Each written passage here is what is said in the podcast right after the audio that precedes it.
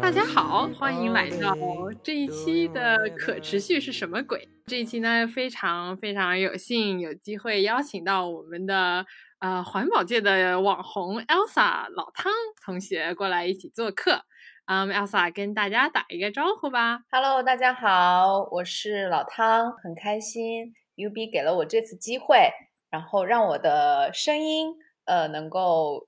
出现在网络上跟大家聊天这样子，然后这也是我第一次录播客，所以心里面还觉得哎，还蛮兴奋、蛮期待的。嗯，啊，非常感谢老汤这个时间啊。然后咱们奥萨老汤呢是零垃圾生活的，实际是这个灵活实验室的一个创始人。嗯，那么奥萨能不能先帮忙跟大家介绍一下，你这个灵活实验室是个怎么样的一个组织？OK，灵活实验室，我们的英文叫 Go Zero Waste。那从字面上来理解，就是尽可能的朝着不产生垃圾的这个目标去努力和前进。其实我们在倡导的是一种可持续或者说零废弃的生活方式，就是我们作为一个个体，怎么样能够减少我们对于环境的影响？那是。呃，从垃圾量的这样的一个切入点去看，说我们每一天在每一个行为当中，是不是有哪些垃圾是可以去减少的？那么，怎么样把这样的一个环保的理念落实到衣食住行的各个方面的小行动上？嗯，这就是我们现在在做的事情。嗯。其实我之前跟老汤认识呢，也是通过这个灵活实验室在上海的一次活动认识的。那时候应该其实好像有可能是第二次参加了。然后第一次的时候呢，其实是由上海这边的几个志愿者组织的活动，然后有去。但是第二次的时候呢，这个创始人他就出现了，然后特别特别兴奋。然后也是那一次跟老汤啊结识下来。那想问一下，其实现在这个灵活实验室都在国内有哪些城市？有你的分据地，诶，我我们现在在呃全国有十九个城市小分队，其中包括像呃北京、上海这样的一线城市，然后也有一些是不那么 一线的城市，我们也其实也是有线上的社群，然后也会时不时组织线下的活动，其实就是嗯。零废弃或者说可持续这种生活方式，并不是说我一定要生活在大城市，我才能够去实践、去尝试。就不管你的地理位置在哪里，我们都可以去观察自己的垃圾，然后努力去减少自己垃圾。嗯。老汤的这个地盘太大了，一下子数不清来，数不清到处都是。可以关注我们的公众号，上面有那个非常清楚的 list。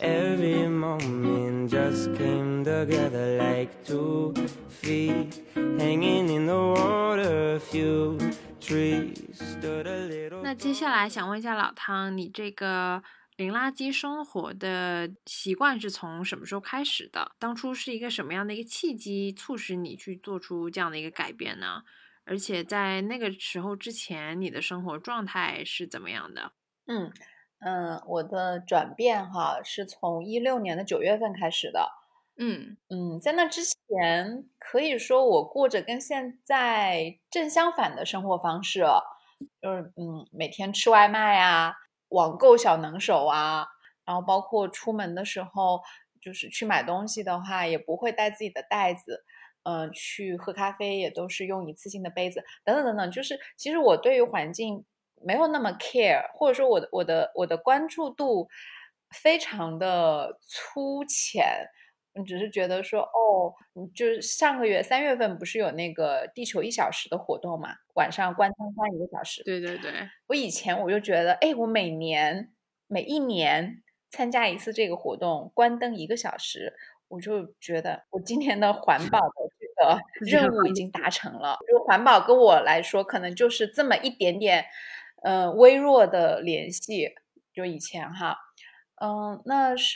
一六年的时候是看到了一篇文章，他介绍了有个女生她在美国，然后媒体就把她叫做美国的零垃圾女孩，说什么两年当中产生的垃圾只有一个呃果酱瓶那么多，当时就觉得什么鬼，怎么可能啊？就是就是那么小一个罐子，你一个快递的袋子放进去不就满了吗？怎么可能装两年呢？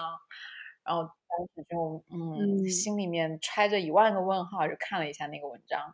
然后看完之后就觉得，哎呀，人家还真是挺厉害，真的做到了，不是不是什么噱头。嗯，那个文章里面就讲说他是怎么样去践行这种啊零垃圾、零废弃的生活方式。嗯，那是我第一次听到这个词，你知道吗？我我就说这什么 zero waste 是什么？那时候就像打开了一个新世界一样，就发现哇，还能做到这样？什么在家堆肥？堆肥是什么鬼？从来没有听说过。然后还在家自己做化妆品，我说这这天呐，这这种生活方式也太有太好玩了吧？就觉得好像有蛮多跟我自己的生活非常不一样的元素在里面，所以那是我第一次接触到这样的一个概念和第一次看到有人在在做这样的事情，当时觉得哇好酷，而且它最吸引我的点是在于，就那个女生她呈现出来的形象是。嗯，怎么说？就还蛮美的，就是很阳光、很时尚，嗯，很朝气蓬勃的那种。嗯，背这个环保袋也很漂亮，反正就是从视觉上一下子就吸引到我了，就颠覆了我以前对于环保的一些刻板的印象，觉得嗯，环保好像就是抠抠搜搜的，嗯，清心寡欲的，是很苦的。嗯，所以当时其实我我觉得我自己是第一个被吸引到的点是它很美，这一点真的还是蛮重要的。对，就像你所说的，其实现在我每次一谈到环保或者是这个环保主义吧，一家主义这两个词，就好像啊一定要就是变得很。圣母啊，或者是像那 Greta，或者是就是一个形象，就好像立马变得像你说就清心寡欲，然后啥也不要，然后与世隔绝这种感觉，就无法享受生活，然后就让很多人会却步。对对对，就是嗯，我自己还是觉得生活的舒服自在和美是比较重要的。那听说你最近好像是。搬家搬到了这个叫什么六环以 外的 北京六环以外的一个小村庄里，是吗？对，呃，我是一八年底搬进来的，嗯，当时也是因为在城里面的房子到期了，然后城里面也的确是住不起了，就觉得那怎么办？得换个地方住，所以当时在找房子，然后我有一些朋友就住在村子里面，然后之前就知道哈，但没去看过。然后那天就去朋友家做客，就无意中聊起来，他就说：“哎，你要不要搬到村里来住啊？”我当时想说：“对哦，我又不用，我那时候已经从原来的公司离开了嘛，就全职在运营 Go Zero Waste。就想说，嗯，我又不用坐班，我也不用通勤，嗯，好像住在村里面是可以成为一个选择。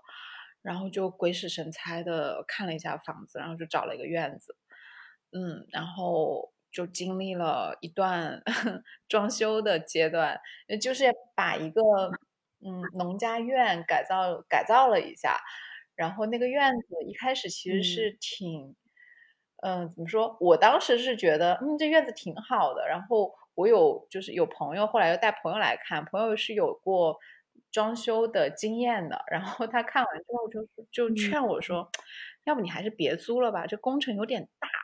然后我当时心就一凉，我说啊，真的吗？我觉得还好啊。就是什么样的一个院子？就是嗯，就像那种别墅加个带院子吗？也不是别墅，就一个房子带个院子吗？是是，大概描述一下那个格局。就是一个平房，然后格局的话呢，嗯，我也不知道。应该不算四合院，呃，现在我们保留下来的呢，你可以想象它是一个 L 型，呃，一边就是一边是北屋，有一排房子，L 的另外一边是靠着西边，是厨房和卫生间，所以就是一个 L 型。室内其实并不大了，室内的面积，呃，八十八十多平米，但是整个院子有两百平哦。就是整个这个房子的占地面积是两百平，所以呃，外面院子里面有很大的空间，嗯，现在可以种地呀，可以堆肥呀，就还蛮好玩的，住在村子里面，多少人梦寐以求的生活啊！那搬进来的时候或者整个装修过程中有没有给自己一个小目标，说我的所有的这些家具也好啊，然后这些就各种各样装潢的东西都一定要是不能买新的东西。其实当时想的挺美好的，就觉得哎呀，我我要是能够把这里打造成一个嗯，怎么说，一个样板或者一个一个基地。然后我们装修的时候，尽量的都用二手的或者改造的，怎么怎么样，就不要不要去产生任何的浪费或者垃圾，这不是一个很很完美的案例吗？当时就想的特别美好，但其实，在执行过程当中，还是遇到了很多挑战的。第一个是时间上，嗯，因为呃，我们是想赶在呃冬天来之前搬进来，所以时间上会有点会有点紧。那另外一个就是跟工队之间也需要很多的磨合，因为工队的师傅们，呃，他们就想快一点把这个活给做完了，然后可以再去做下一个项目。所以当时我记得最夸张的是，呃，装那个窗户，就原来的窗户都已经全部都破破烂烂，没有办法用，所以就要去找新的窗户。呃，但我当时是想说，如果能够在二手市场找到。二手的窗户拿回来用，那不是很完美吗？所以就去二手市场找。但是呢，就是因为这个农村的房子，它的窗户的尺寸不像城市里面公寓的那种商品房的窗户是比较规整的，所以就很难找到匹配的，就刚好匹配那个窗户跟我家的窗洞是一样大的，就是特别难找。我们当时就去了好多次，都碰不到。所以这个就被我拖了很长时间，然后师傅们就就觉得不可思议，就是你早点装，你现在都已经装完了，怎么可能一直在这等一个二手的窗户？就觉得特别不能理解。嗯，但最后其实就是我我也妥协啦，就真的是找不到，所以就还是用了新的。但是就在其他的方面，尽可能的是把我自己这样的一个理念放到这个空间里面来，包括。嗯，用二手的东西啊，不管是之前房东留下来的一些老物件，还是从二手市场淘的东西，就还蛮好玩的。就朋友们来我们家都会觉得家里面有一些，嗯，不能算古董吧，但是就是以前的东西。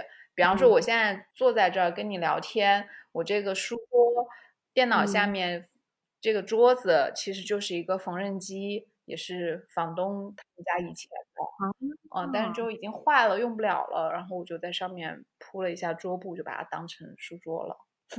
那你现在是完全都完工了吗？还是其实有很多细节，慢慢的在寻找二手的一些物品啊，就是慢慢添置这样子？其实还会可能会做一些小的调整吧，因为以前也没在村村里面住过。所以住进来之后，会慢慢知道说，哦，这里大概需要什么，那里大概需要什么。有一个朋友住在村里面十年了，他说我每一年都在不断的调整，所以我觉得这也是这个房子跟我一起在。呃，怎么说？一起在磨合，一起在成长的一个过程。那你觉得从就是城里这么繁华的一个地方，一下子搬到村里面，呃，有没有有没有经过一个适应的一个过程？或者说，我相信很多人肯定会有这样的问题，说那你一般什么买东西怎么办？或者是平时下馆子，就是平时出门就是，那你现在你怎么过度去适应的？嗯，我个人呢，其实还真没有。经历过中间那个过渡的阶段，就是我我大概是住到村里的，可能三四个月之后吧。反正有一天早上，我就在那个田里面遛狗，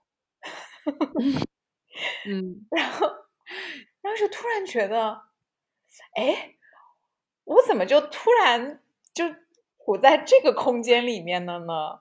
然后中间也没有经过任何的嗯不适应啊，或者是想要回到城里呀，嗯，或者是要去很痛苦的磨合，好像都没有，就是很很顺的，就感觉从之前的那个居住的状态到现在这个居住状态，中间是非常 smooth 的，就就移动过来了。哦，当时那个感觉特别的奇妙。然后你刚刚提到这些现实的问题，嗯，因为我自己这几年的生活方式已经发生了很大的改变，又不再像以前那样，嗯，一直要买买买啊，或者是下楼就是超市或者就是餐厅。其实我搬到村里来之前，我就已经。嗯，慢慢的从原来那个生活方式当中去脱离了。比方说买衣服这个行为已经非常少了。其实我现在，我那天还在跟朋友聊说，我觉得我那个恩格尔系数是非常高的，因为我的钱基本上都花在买吃的上了。对，但是嗯，对于食物，其实现在会更加的嗯讲究，或者说我。更加想要去知道食物背后的一些事情。现在的食物基本上都是在农场里边直接去购买的，因为住在村里面，然后附近也有几个农场。其实这反而让我买菜、买买吃的变变得更加的方便了。真的是从 farm to table，直接去地里面摘啊，然后摘回来又可以吃，就食物里程非常的短。然后包括我自己在院子里面也也种菜。有的时候就做菜做到一半，然后就，呃，想到啊要添要加一个什么菜，然后就噔噔噔噔跑到院子里面，然后揪回来，然后洗一下放到锅里面。所以从生活的现实状况上来讲，对我来说并没有太大的影响。不要光看到好的一面，就是因为毕竟对于我来说，我的工作地点相对来说还是比较灵活的，我大我可以在家办公。嗯，对于。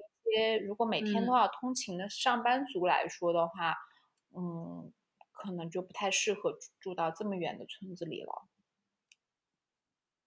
嗯，现在这也是很多人面临的一个现实的这么一个限限制吧。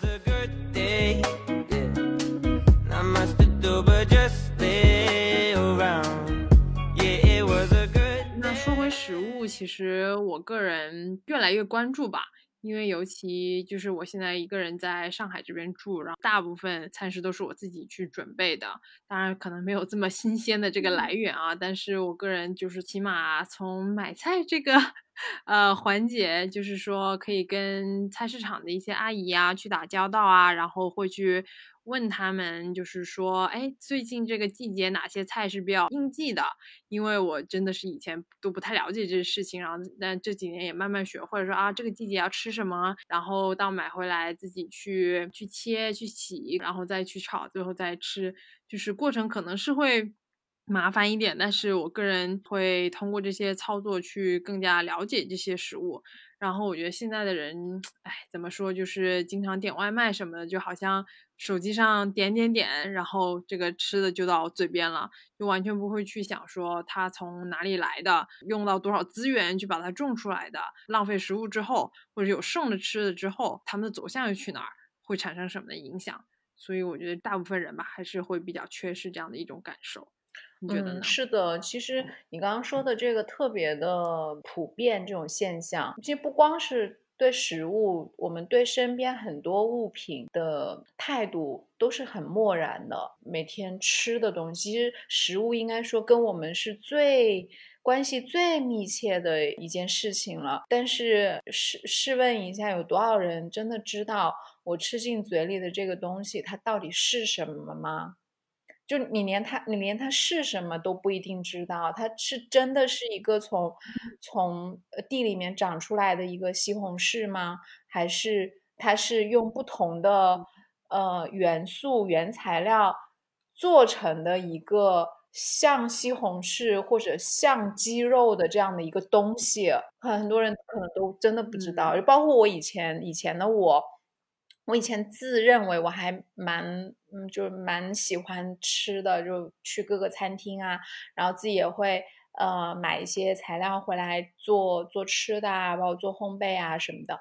但现在回头想想，嗯，那里面有多少东西是真正的食物？我我是会打一个问号的。然后就我们前段时间就组织大家看了一部纪录片，叫《食品公司》，嗯，我也非常推荐大家去看。他就讲了很多食物背后，嗯，不为人所知，或者是那些食品公司不希望我们知道的一些事情。对我自己来说，我是因为通过先关注环境这个议题，然后才慢慢的开始去关注食物。然后我当时在网上就去搜关于怎么样去。呃能够减少垃圾的方法嘛。然后就看到国外很多博主，他们都说啊，他们去什么 farmers market 买东西，然后都没有包装，又很新鲜，又很怎么怎么样，好像就说的好像就特别美好的一个地方。我说嗯，那国内有没有这个神奇的存在？然后搜了一下，发现哎，北京也有哎，然后就去逛了一下。然后一开始的时候会觉得，哎呀，菜好贵啊，就对比一般的菜市场，它因为呃市集上都是通过。呃，生态方式种植的，就是北京和北京周边的一些小农场，他们把它们聚集到一块儿，嗯给市区的消费者去提供这样健康和安全的食材。然后一开始的时候就觉得，哎呀，怎么办？就是好像有点心疼，毕竟比菜市场要贵嘛。然后，但当时就觉得整个氛围是我很喜欢的。然后大家对于我这种不要塑料袋。嗯，然后都拿自己的布袋子去买菜，然后又跟他们聊天，就对我这种顾客，他们还挺喜欢的。然后一来二去就熟了，后来慢慢慢慢就会对整个市集，还有包括这些农场，就了解的更加的多。嗯，同时也从 Go Zero Waste 也跟市集有很多活动上的合作什么的，就成了很好的伙伴。就也是被他们带着一步一步的去了解食物，了解土地。然后了解这些跟我们的关系。其实我自己从小就小的时候是在农村长大的，因为我外公外婆、爷爷奶奶都是农民。但是那个时候我我并不就并不觉得我跟食物之间有什么关系，或者说我跟土地之间有什么关系，反而是这几年才开始慢慢想要回归土地。嗯，然后就觉得我能够用自己的劳动去种一棵菜出来，就这种兴奋、这种幸福感，是我以前从来没有想象过。嗯嗯，但是我觉得。嗯，就可能很多人听到会觉得特别特别羡慕你有这样的一个机会啊。但是另外一方面也可以理解说，现在人可能生活这个节奏很快，或者压力很大，嗯，真的是也挺难找到这样的一个机会吧。就是或者时间也好，资源也好，去真正能做到这样的一些事情，比如说自己去种棵菜啊，或者什么的。那对于这种群体来说，可能也有很多年轻人啊。嗯，在他们资源有限的情况下，又想去尝试理解我们刚刚谈到的一些跟食物、自然、土地，嗯，搭建一些连接。那你有没有哪一些比较好的建议，能让他们现在就能做起来的，或者身体力行的？第一个，我会推荐大家去看一些纪录片或者是书籍，呃，包括我刚刚说的食品公司，嗯，这部片子我觉得还是。嗯，有很多的信息是蛮值得去了解的。嗯，如果你觉得看纪录片太沉重了或者太累了，然后你又不愿意看那么专业的书的话，那我就推荐大家看一本特别特别简单的书，叫《吃的法则》。吃的法则是你，你如果没有时间看整本书，其实看整本书也很快，我记得我当时大概半天就看完了。如果你没有时间看整本书的话，你就去看它的目录，它目录里边就是它这本书的精华，它列出了我记得是八十三个关于吃的法则，呃，你就按照这八十三个，你先读一遍，然后你慢慢慢慢在你后面去选择食物的时候，去想一想他说的这些法则，嗯，如果能够做到的话，就照着里面的，不管是全部也好，或者是做其中几个也好。都可以去尝试一下，它里面有一个法则，我觉得很有意思，就是叫不要吃你的曾祖母不认识的东西。对，嗯，这是，就是这个还蛮有意思的。其实它的这些法则总结下来就三句话：第一个叫做吃真正的食物；第二个叫做呃以食植物为主；第三个叫做别吃太多。其实就这三句话。但这三句话其实是需要我们在生活当中不断的去练习，不断的去实践，才能真正做到的。OK，所以这是我给大家的第一个建议，就是去看一些跟食物相关的呃纪录片和书。然后第二个呢，呃，我我会嗯，就虽然说的确不是每个人都能够真的有一块地或者有一个院子，但是至少每个人都可以去种。一颗小小的盆栽，就不管你拿这个花盆种一棵菜也好，种一棵葱也好，或者是你种一些香草，像薄荷啊、罗勒啊，这些都是非常容易养活的香草。其实，在这个过程当中，种植是一件特别疗愈的事情。你看到一个一个生命，特别像现在是。春天快夏天了嘛，然后我们前两个月就看着院子里面冬天，因为都是下雪呀，然后被雪覆盖着的一个状态，然后看到春天来了，雪化了，慢慢慢慢有绿色冒出来，然后再看到底下的那些种子开始发芽，然后到现在长成一个小菜苗，就整个这个过程其实是让我觉得非常嗯感动的。我觉得这个过程本身。就已经在帮助我们去建立，不管是跟植物、跟土地，还是跟自然的链接，其实就是通过这么一点点小小的事情，慢慢慢慢去建立。这让我想起来，我当初大学的时候在冰岛啊交换一个学期嘛。然后也是，就是那边也是特别冷，然后有一个大的这个温室，这个一个棚子里面，然后也是从二月份开始种这个小番茄，真的是爬到梯子上，然后在上面挂各种就是那个藤什么的，然后就开始种小番茄，然后直到到四月份了吧，可能就快走的时候，那个项目结束了都要，然后它一颗一颗那个小番茄才慢慢的冒出来，然后就特别特别珍贵，就就是捧在手心里面都舍不得吃那种。是的呢。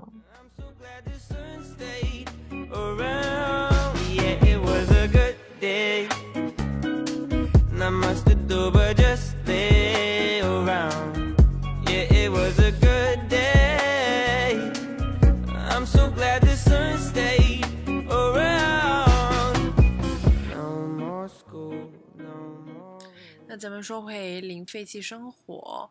我个人觉得呢，我在生活中也是比较身体力行了，在很多方面都会尽量的去减少自己的一个垃圾的产生。嗯，例如说像我去菜市场的话，我会自己带盒子去装豆腐啊、海带啊这种散装的食材，然后青菜什么的我也会呃重复使用那个塑料袋。像我们那个菜市场的阿姨都认识我了，每次见到我就会直接。像我顺手拿我的这个袋子来装东西。假如哦，还有我们去那个吃饭的话，我会自己带盒子去打包剩菜这样子。嗯，但是其实说实话，我对朋友啊、周围亲朋好友什么的，我是不是很好意思去直接劝告他们，或者是说，哎，你应该怎么怎么样，也是自己带杯子啊？你怎么在喝瓶装水啊？这样。嗯，但是虽然说他们会看到我说哦，你觉得你好厉害啊，能坚持做这样的事情，也特别佩服我。但实际上让他们嗯也去做的话，其实还是有点困难。他们会觉得有各种各样的不方便或者嗯麻烦这样子。那么你觉得对大众来有什么一些好的方法能让大家去嗯开始行动起来？我觉得吧，就是就像我以前一样。我也会觉得，嗯，好像环保这个事儿跟我没什么关系，是应该别人去做的事儿吧，就是会有这种想法。以前的我哈，但是后来慢慢慢慢就发现了 zero waste 这种生活方式，然后又看到了背后的很多东西，包括我们现在环境所处的现状啊，然后垃圾的情况啊，我们的问题其实还蛮严重的。就垃圾的这个问题，嗯，那我自己的改变哈，我是开始接触到零废弃这件事情是从哪儿开始的？当时就看了那篇文章嘛，但看了那篇文章之后，当天我并没有立马就说我要改变，我我当时也觉得那是他的生活方式啊，跟我有什么关系啊？他在美国他能做到，我在中国我又做不到，就觉得嗯，好吧，他很厉害啊，那又怎样？So what？但是我的真正的改变是从哪儿开始的？是看了那个文章的第二天。嗯，为什么会有一个改变呢？嗯，我拍了几张照片，第二天，其实那那是我真正改变的开始，是那三张照片改变了我后来的人生轨迹。那三张照片是什么呢？呃，第一张是我那时候还在公司上班嘛，嗯，中午就吃外卖，嗯每天中午都吃外卖。然后那天那个外卖送过来的时候，我打开那个外卖的盒子，我想说，哎，我就想到了那个 Lauren，就那个女孩儿。我说，嗯，人家两嗯年那么点垃圾，我说我要不要来记录一下我一天会有多少垃圾？就拍了第一张照片，啊，就是我那个外卖吃外卖的有六个盒子，小小餐盒，嗯，这第一张。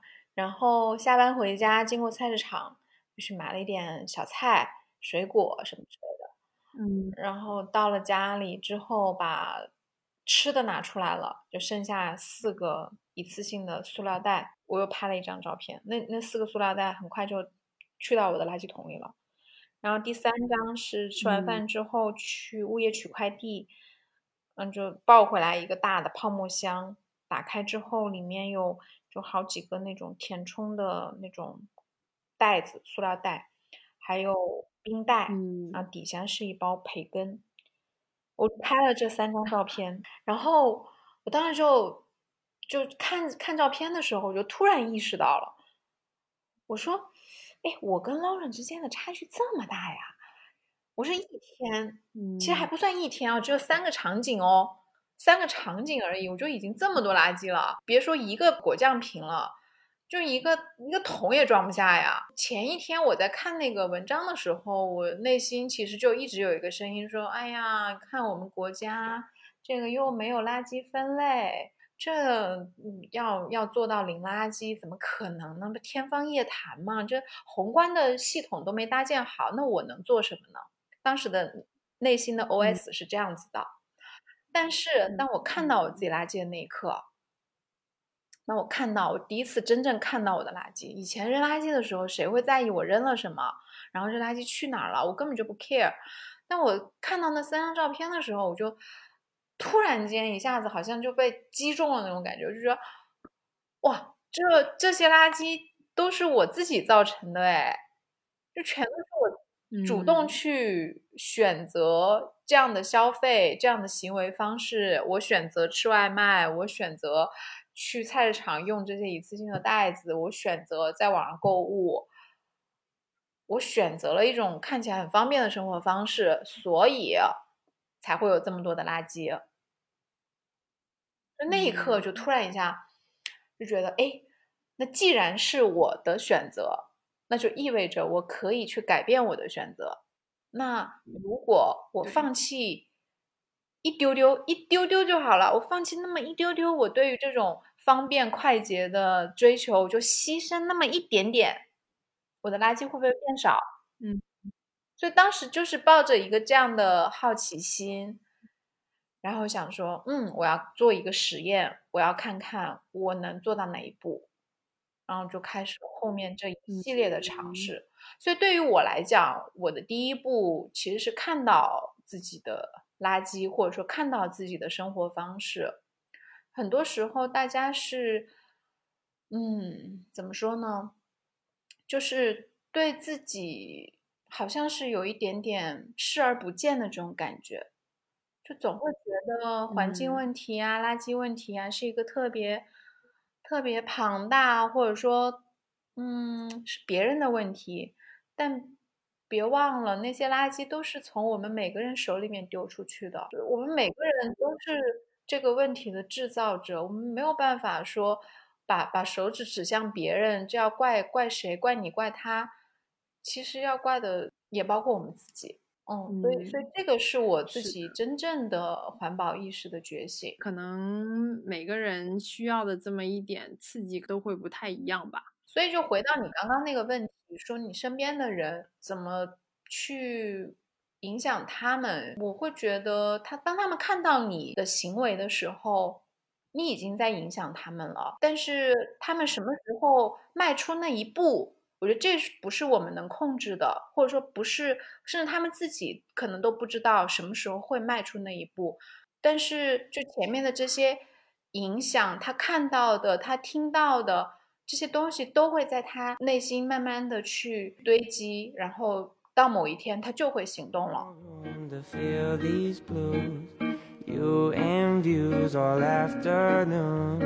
Look at all the time we don't have to give up. 说到行为改变的话，现在很多商家，例如说一些咖啡厅，他会为了鼓励消费者的环保行为啊，例如自己带杯子，他会给你减个三块五块这样子。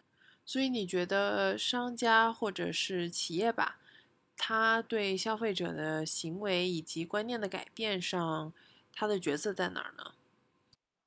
嗯，我觉得企业在这当中扮演的角色非常重要，不管是环境议题或者其他什么议题哈，就你要你要推动这件事情去发生，是需要几个层级的力量的，包括政府，然后包括企业，然后也包括个人，这三者之间不是对立的，不是对抗的一个状态，而是。要怎么样把这三股力量合在一起，然后合力去往前推？我觉得这个是最最快有最有嗯冲击力的一种方式，所以。对于我来说，我是非常开心去看到有这么多的企业愿意加入到这样的行动当中来的。就刚刚你说的这些自带杯的一些优惠啊，或者自带包装的一些鼓励呀，然后甚至有一些企业可能是从更加源头，就从自己的产品设计上就已经把可持续的理念就已经带进来了，所以。我我还是蛮期待，就有越来越多这样的企业可以出现的。对，我觉得这种，因为有像有些企业之前也其实也有一些争议吧，例如说像麦当劳，它好像是把什么吸管去掉了，但是我个人就会觉得，哎，那你其他整个杯子其实也是塑料，然后你就去掉了一个吸管而已，其实剩下的大部分的问题感觉还没有去解决。但是后来又觉得企业来说，还是也要循序渐进。我同意，这就像，嗯，我们作为个人去改变自己的生活方式也是一样的，就我们也不能，嗯，期待说一夜之间我就把我家所有，呃，一次性的这个东西全都换了，我从今天开始就不要再产生任何垃圾了。我觉得这是不太现实的。就包括说，如果作为一个家庭来讲，他可能迈出的第一步，嗯，从今天开始。我出门的时候就带一双筷子，嗯，可能他还会还会网购，然后还会买新衣服，或还会用一次性的杯子等等等等。但是他自带餐具这个行为本身是值得鼓励的。所以，就如果是拿人的例子再类比到公司身上的话，我觉得每一个小行动也是值得鼓励的。就包括他这样的一个行为，可能会给更多以前可能不关注。环境议题不关注这些一次性的这些话题的消费者，可能也会给他们带去一些新的启发，也不一定。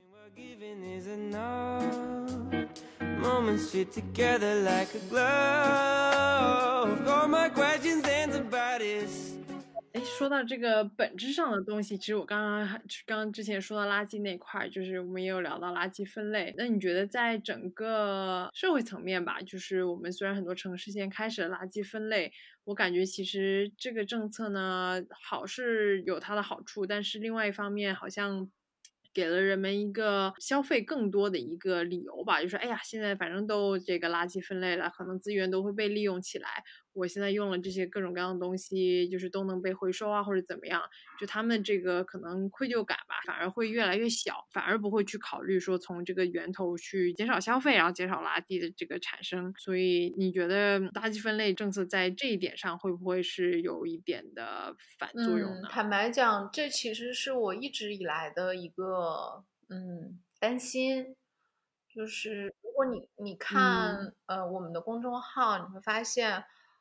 我们很少发跟垃圾分类相关的一些文章，嗯，从看垃圾整个的链条上来看的话，我也会觉得源头会更重要。那源头在哪里？源头是可能作为消费者来讲，你你去购买这个物品的时候，那个时候的判断。跟选择会更加的重要，而不是说我等到，嗯，我这个物品买回来了，我用完了，我不需要了，我把它扔到垃圾堆了。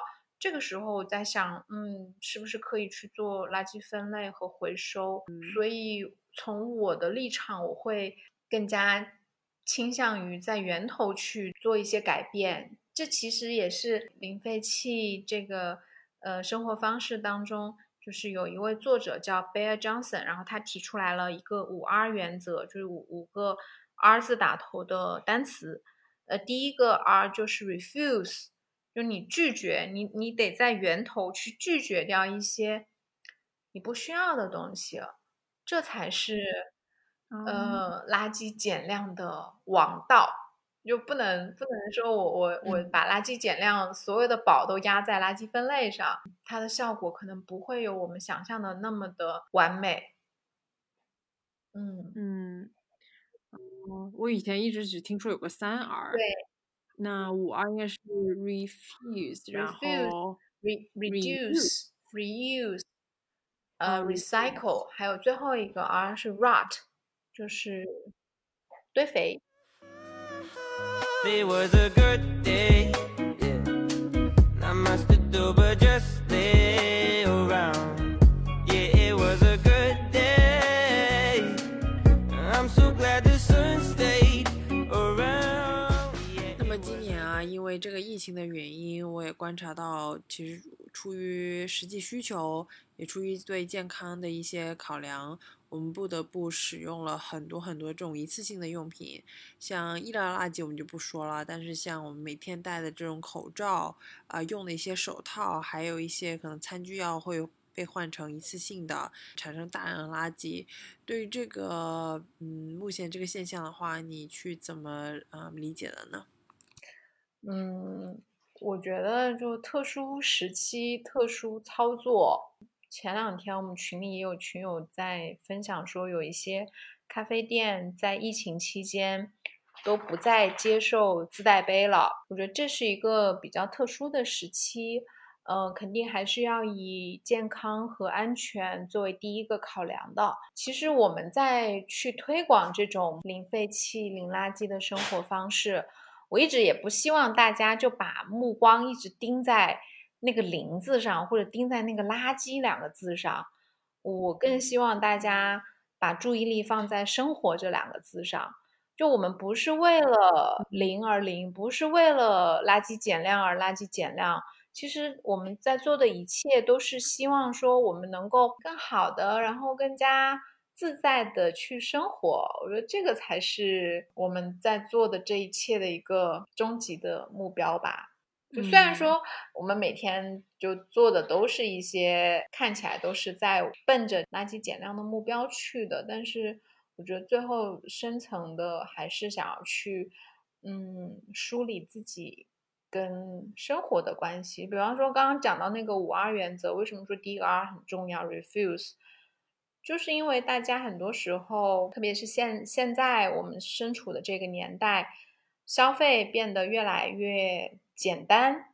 你你在手机嗯上点几下，你就能买到东西，然后包括你买的东西的这个选择也越来越多，有那么多的商品，然后有那么多的广告，那么多的软文，那很多时候你就好像被一股力量推着。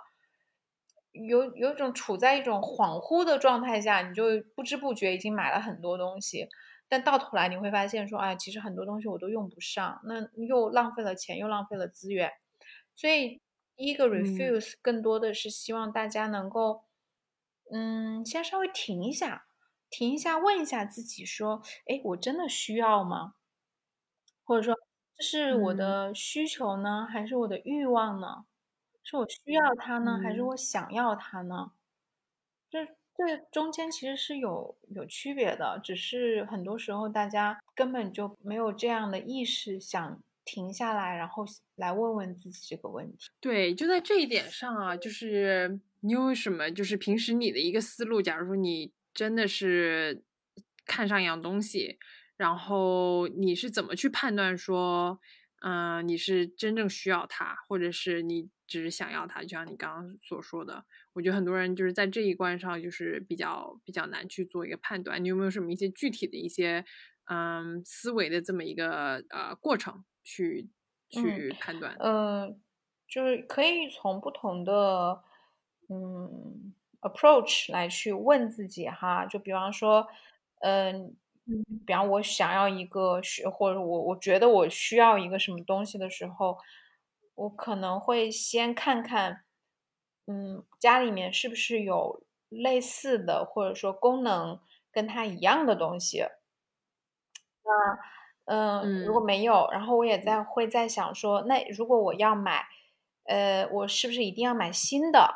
有没有可能通过二手，或者是跟朋友借？就如果它不是那么频繁使用的话，我是不是可以通过借、租借这样的方式来来去获得它，来满足这样的一个需求？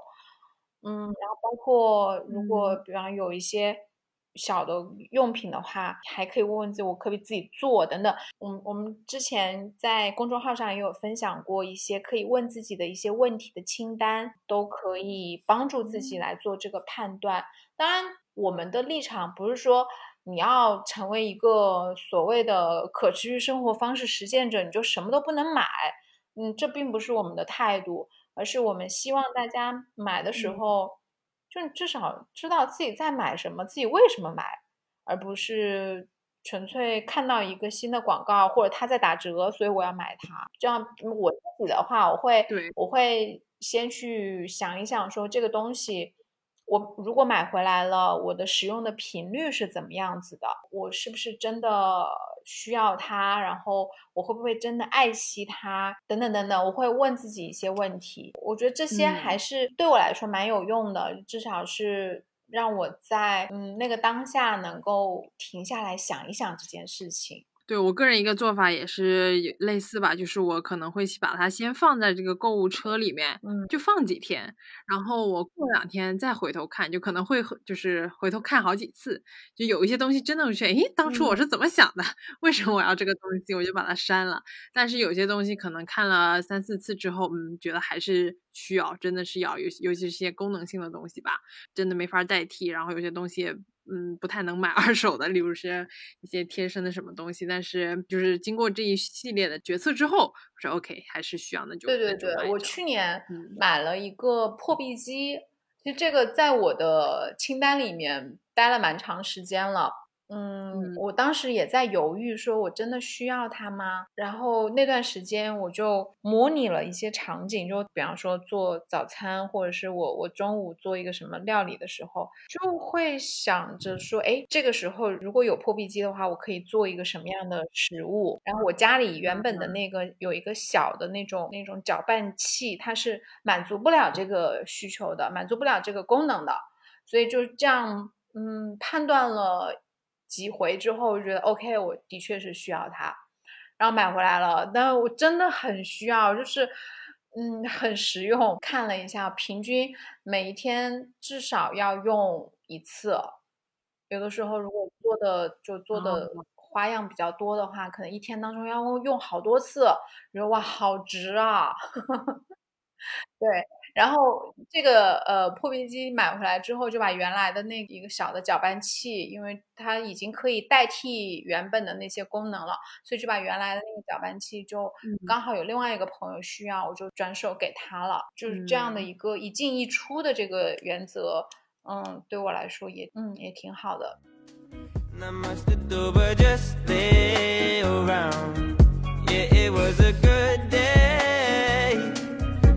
So glad the sun stay around. 然后其实像这种功能性的，可能一些家用的电器也好啊，或者是一些呃工具啊也好，我感觉其实可能在以前我们爸妈或者是老一辈的社会里面，就是在例如说一个小区啊，大家可能都比较熟啊啊，或者是可能农村啊什么的，就是可能谁有需要，可能就互相借用一下，就是整一个 community 可能就需要这么一两套。呃，例如说一套这个，我也不知道，就是冲击冲击钻，还是说平时这种很少会用到，但偶尔还真的需要用。就我觉得这种共享的这这种模式吧，就以前可能反而会多一点，但是现在就是每家每户都是自己家，然后好像自己家里面就所有东西都得给备齐。我不知道像这种共享工具。嗯，或者资源吧，这种东西在你们的就是城当就是每个城市的这种社群或者是这个微信群里面有没有啊这样的一些啊、行动，还是说你们主要是嗯在做一些啊就是闲置交换啊这样子？嗯，共享也有。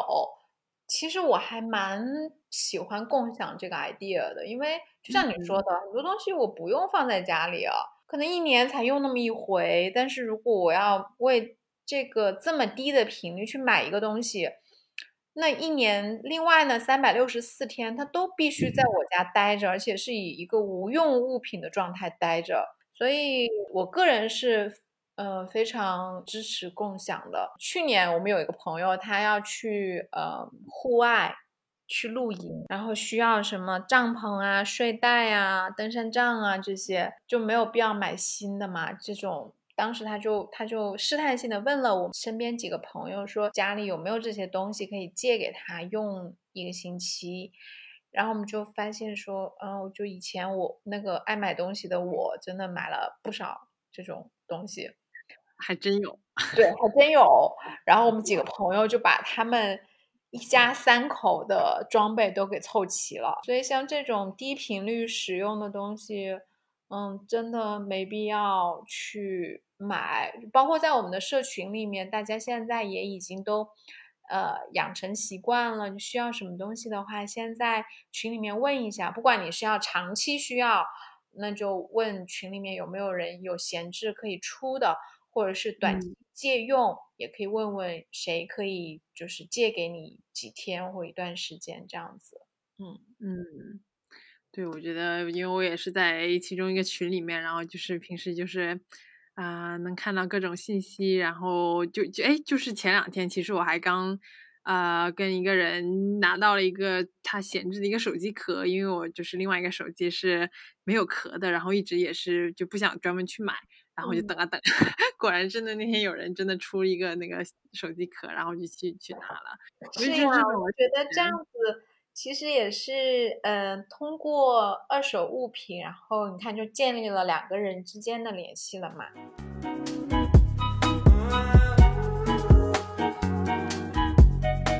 以后我不知道你对你们这个灵魂实验室的有没有一些展望呢？这么官方的问题，展望都出来了，我 还是要展望一下，就是有没有什么期望吧？就是你是希望更多人，还是一种什么形式去让它有机的去继续生长？哎，有有机的生长，我刚刚讲到的是野蛮的生长。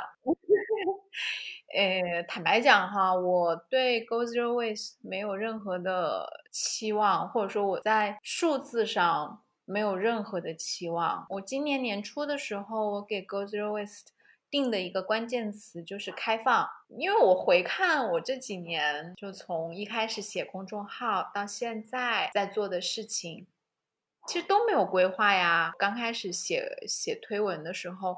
我从来也没有想过，说我有一天可以做什么线下活动，还有线上社群，还有十九个城市小分队，我从来没有想过这些事。所以其实很多都是在这个过程当中，嗯，觉得哎，还这个这个 idea 不错，还蛮好玩的，我们要不要试一下？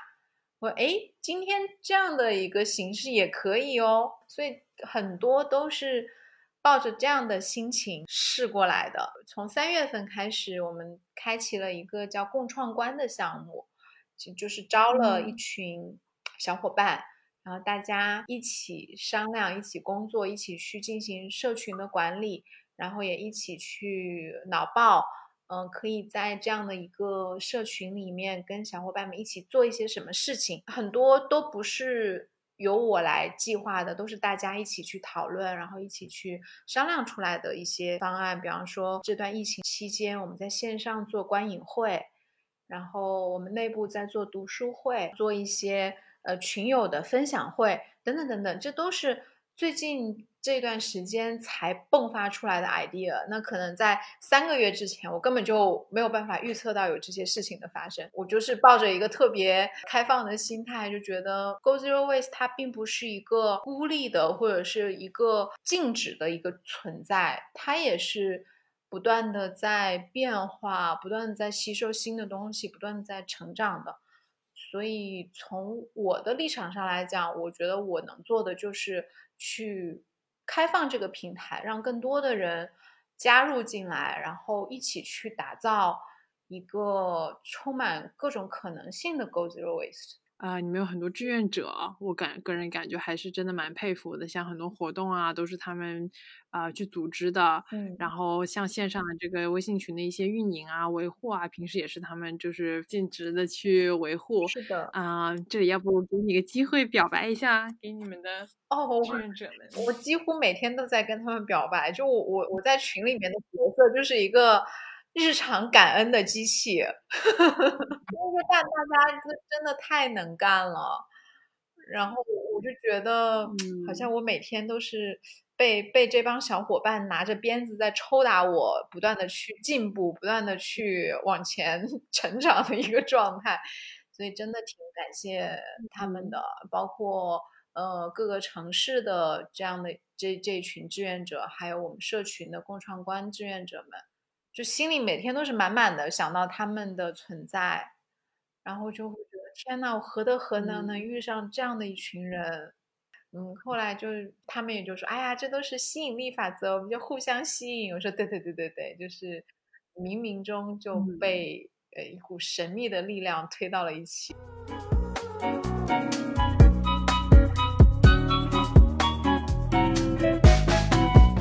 那最后要问一下这个经典问题，就是对于你来说，可持续是什么鬼？我觉得如果用三个字来概括的话，就是负责任。嗯是一种负责任的生活态度。但这个负责任不是说我要对对地球负责任、对环境负责任、对自然负责任，不是这么大的。我觉得我自己更多的是先先从对自己负责任开始。我有没有嗯真的在好好照顾我自己，照顾我的身体？嗯，我知不嗯知道我在吃什么？超市买的这些包装食品里面有一大堆我不认识的添加剂，我吃这些东西，我真的是对我自己的身体负责任吗？举个例子哈，这个可能就是负责任的一个非常非常小的一个体现。那当然也可以扩展到生活的各个方面，包括我们呃选择什么样的是呃衣服，选择什么样的居住环境。然后呃，包括一些看不见的层面，我们选择什么样的朋友，我们跟什么样的人在一起，只有先让自己对自己负责任，然后让自己活得很开心、很健康，才有可能去谈可持续。嗯，先自己可持续。嗯，没错。嗯，好喜欢这个诠释。好，那今天超级超级感谢老汤的时间。假如大家想继续更多了解你或者是灵魂实验室的信息的话啊，他们可以在哪里找到你们的一些更新或者是信息？好的，谢谢给我这个机会强势植入广告，欢迎大家关注我们的公众号 Go Zero Waste，在微信里面搜索 Go Zero Waste 就可以找到我们。然后可以关注我们的公众号，也可以加我们呃小助手的微信，然后加入到我们的社群当中。非常期待在线上和线下的活动上面见到大家。然后也很感谢 UB 今天这样的机会，嗯，其实对我来说也是一个，你也给了我很多的启发，就是让我能够重新梳理我这几年走过的一些呃心路历程，所以也非常非常谢谢你。嗯，哎呦，谢谢谢谢老唐，嗯、聊得非常开心。然后刚才啊、老汤提到的公众号的这个啊、名字也会在这个节目下方这个信息栏这里给大家提供。然后啊、我会超级继续期待啊、在上海这边的一些社团的活动，然后也希望更多更多的这些听众啊、听到的话是可以加入到 Go Zero Waste 社群，然后也去践行啊、自己的一个零废弃的一个生活方式。好，那这期节目就先这样，拜拜，谢谢大家，拜拜。